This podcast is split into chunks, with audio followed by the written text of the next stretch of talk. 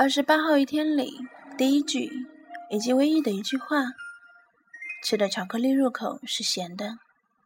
最后一个和我说话的人是老方，说的最后一句话是晚安。他丝毫不知道整个晚上我对着电脑的文档，手机放着他主页的二十几首歌，循环了十五遍。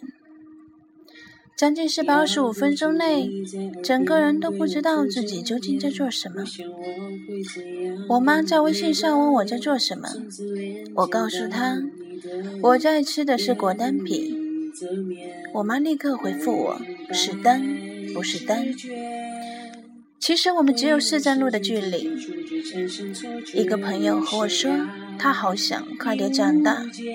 他问我，一个人究竟要经历些什么事情才能长大呢？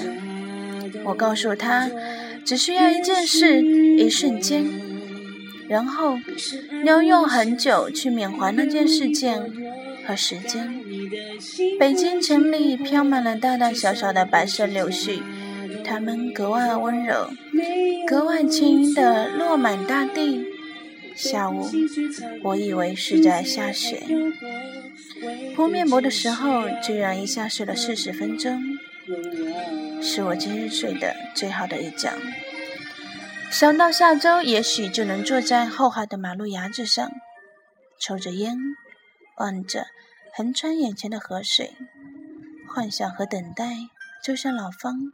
此时此刻能够震动的声音，像纯度甚高的一季度冷丁，注射在夏天的开头，在这个夜里。